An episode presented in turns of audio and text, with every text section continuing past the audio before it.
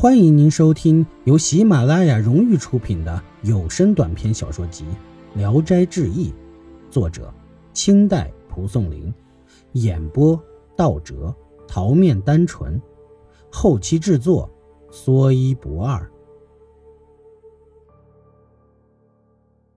小倩对母亲说：“女儿飘然一身，远离父母兄弟，承蒙公子照顾，恩泽深厚。”愿意做婢妾来报答公子的恩情。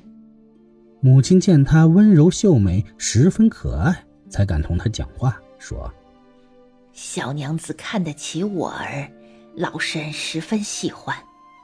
但我这一生就这一个儿子，还指望他传宗接代，不敢让他娶个鬼媳妇儿。”小倩说：“女儿确实没有二心。”我是九泉下的人，既然不能得到母亲的信任，请让我把公子当兄长侍奉，跟着老母亲早晚伺候您，怎么样？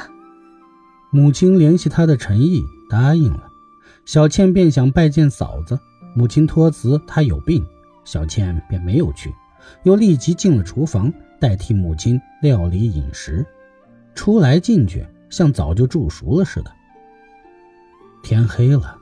母亲害怕他，让他回去睡觉，不给他安排床褥。小倩知道母亲的用意，马上就走了。路过宁生的书房，想进去，又退了回来，在门外徘徊，好像害怕什么。宁生叫他，小倩说：“屋里剑气吓人，以前在路上没有见你，就是这个缘故。”宁生明白是那个皮囊，就取来挂到别的房里，小倩才进去。他靠近烛光坐下，坐了一会儿，没说一句话。过了好长时间，小倩才问：“你夜里读书吗？我小时候读过《楞严经》，如今大半都忘了。求你给我一卷，夜里没事，请兄长指正。”宁生答应了。小倩又坐了一会儿，还是不说话。二更快过去了，也不说走。宁生催促她，小倩凄惨地说。我一个外地来的孤魂，特别害怕荒木。宁生说：“书房中没有别的床可睡，况且我们是兄妹，也应该避嫌。”小倩起身，愁眉苦脸的，像要哭出来，脚步迟疑，慢慢走出房门，踏过台阶，不见了。宁生暗暗可怜她，想留她在别的床上住下，又怕母亲责备。小倩清晨就来给母亲问安。捧着脸盆侍奉洗漱，操劳家务，没有不合母亲心意的。到了黄昏就告辞退去，常到书房就着烛光读经书，发现宁生想睡了，才惨然离去。先前宁生的妻子病了，不能做家务，母亲累得疲惫不堪。自从小倩来了，母亲非常安逸，心中十分感激，待她一天比一天亲热。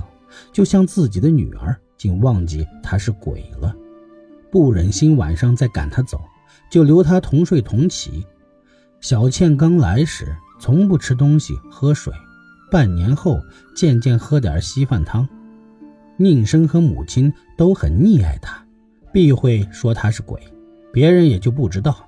没多久，宁生的妻子死了，母亲私下有娶小倩做媳妇的意思。又怕对儿子不利，小倩多少知道母亲的心思，就趁机告诉母亲说：“在这里住了一年多，母亲应当知道儿的心肠了。我为了不祸害行人，才跟郎君来到这里。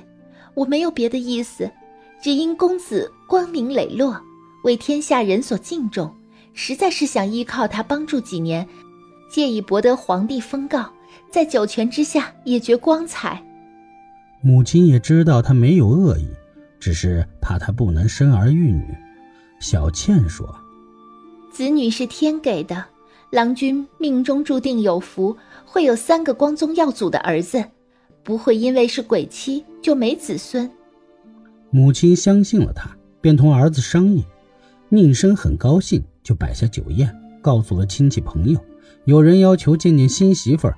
小倩穿着漂亮衣服，坦然地出来拜客，满屋的人都惊诧地看着她，不仅不疑心她是鬼，反而怀疑她是仙女。于是宁生五福之内的亲属都带着礼物向小倩祝贺，争着与她交往。小倩善于画兰花和梅花，总是以画酬谢。凡得到她画的人都把画珍藏着，感到很是荣耀。一天，小倩低头伏在窗前，心情惆怅，像掉了魂儿。她突然问：“皮囊在什么地方？”宁生说：“因为你害怕它，所以放到别的房里了。”小倩说：“我接受活人的气息已经很长时间了，不再害怕了，应该拿来挂在床头。”宁生问他怎么了，小倩说。三天来，我心中恐惧不安，想是金华的妖物恨我远远的藏起来，怕早晚会找到这里。宁生就把皮囊拿来，小倩反复的看着，说：“这是剑仙装人头用的，破旧到这种程度，不知道杀了多少人。我今天见了他，身上还起鸡皮疙瘩。”说完，便把剑带挂在床头。第二天，小倩又让一挂在门上。夜晚对着蜡烛坐着，叫宁生也不要睡。忽然，有一个东西像飞鸟一样落下来，小倩惊慌地藏进帷幕中。拧身一看，这东西形状像夜叉，电目血蛇，两只爪子抓挠着伸过来，到了门口又停住，徘徊了很久，渐渐地靠近皮囊，想用爪子摘取，好像要把它抓裂。皮囊内忽然。咯的一声响，变得有两个竹筐那么大，恍惚有一个鬼怪突出半个身子，把夜叉一把就揪了进去，接着就寂静无声了，皮囊也顿时缩回原来的大小。宁生既害怕又惊诧，小倩出来非常高兴地说：“没事了。”他们一块往皮囊里看了看，见只有几斗清水而已。几年以后，宁生果然考取了进士，小倩生了个男孩，宁生又纳了个妾，他们又各自生了一个男孩，三个孩子后来都做了官，而且官声很好。本集演播到此结束，谢谢您的收听，喜欢请点赞、评论、订阅一下，谢谢支持。